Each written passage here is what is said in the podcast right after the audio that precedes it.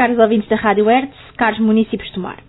Quando estava a preparar o tema para vos trazer hoje, vi uma notícia na comunicação social nacional sobre a inclusão, ou falta dela, nas escolas portuguesas. Então pensei, vai ser o tema desta semana da nota do dia. Desde o ano letivo 2018-2019 que as escolas em Portugal se debatem com mais um problema estrutural. Consegui cumprir o Decreto-Lei 54-2018, o qual regula a educação inclusiva.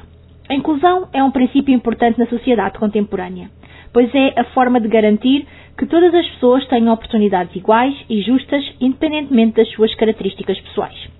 No início deste ano letivo, existiram quatro federações de apoio a pessoas com deficiência intelectual, paralisia cerebral e autismo a acusarem o governo de falta de apoio à escola inclusiva. Esta situação deve preocupar-nos e envergonhar-nos. Um dos principais desafios que as escolas enfrentam é a falta de professores e de funcionários especializados para acompanhar estas crianças. A falta de meios e de profissionais especializados pode comprometer o processo de inclusão e pode acarretar prejuízos no desenvolvimento. A presença de um professor especializado é fundamental para garantir que as necessidades individuais de cada criança sejam atendidas, promovendo a igualdade de oportunidades.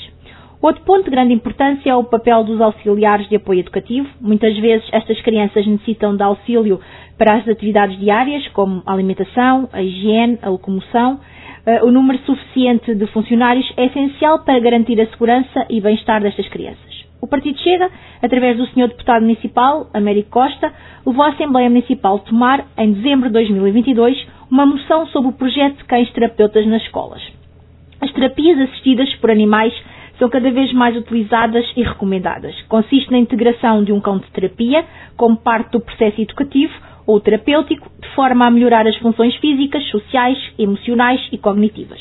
O objetivo desta moção era que a Câmara Municipal de Tomar celebrasse um protocolo com uma associação especializada de forma a incluir a terapia assistida por cães nos programas letivos, beneficiando assim alunos identificados no Conselho com necessidades educativas especiais proporcionando a possibilidade de sessões de sinoterapia em alunos com perturbações do espectro do autismo, perturbações de hiperatividade, déficit de atenção, síndrome Down, entre outras. O município tem o dever de apoiar a promoção de um processo de ensino inclusivo que responda à diversidade de características e necessidades de todos os alunos, sem exceção, tendo em vista o sucesso educativo e de forma a melhorar a qualidade de vida. Para concluir, é fundamental que o poder político invista na contratação e formação de profissionais especializados.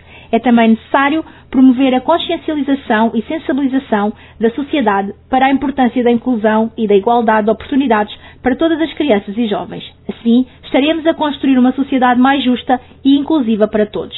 Despeço-me até à próxima nota do dia.